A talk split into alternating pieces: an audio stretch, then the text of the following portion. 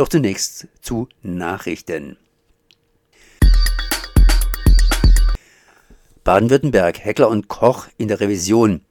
Der Bundesgerichtshof hatte heute in die Revision des Oberdorfer Unternehmens Heckler und Koch und der Staatsanwaltschaft Stuttgart gegen das Urteil des Landesgerichts Stuttgart vom 21. Februar 2019 wegen illegaler Waffenexporte von Heckler und Koch nach Mexiko verhandelt. Das Urteil wird am 11. März verkündet. Greenpeace Abrüstungsexperte Alexander Lurz kommentiert hierzu. Heckler Koch hat sich mit der unbestrittenen illegalen Ausfuhr von Sturmgewehren nach Mexiko schuldig gemacht. Die moderate Strafe von 3,7 Millionen Euro will der Konzern nicht zahlen. In Oberndorf fehlt es offensichtlich vollkommen an Einsicht in die eigene Schuld. Neue Maßnahmen von Heckler und Koch zur Imagekorrektur, wie etwa der Verzicht auf Exporte in Drittstaaten, sind nur somit eins: unglaubwürdige Public Relation. Der Fall zeigt erneut, dass Waffenexporte aus Deutschland ungenügend geregelt sind.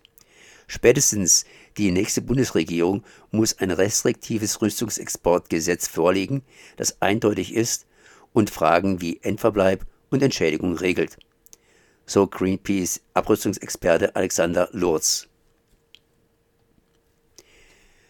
Nach VGH-Entscheidung zu Afghanistan, Flüchtlingsrat fordert Abschiebungsmoratorium und Überprüfung aller Einzelfälle.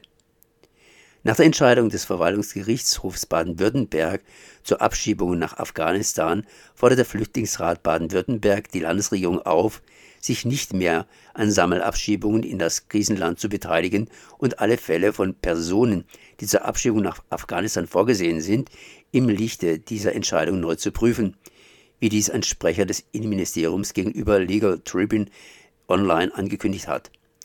Diesen Worten sollten allerdings möglichst schnell auch Taten folgen. Nach Kenntnis des Flüchtlingsrats will Baden-Württemberg sich an der nächsten Sammelabschiebung nach Afghanistan beteiligen.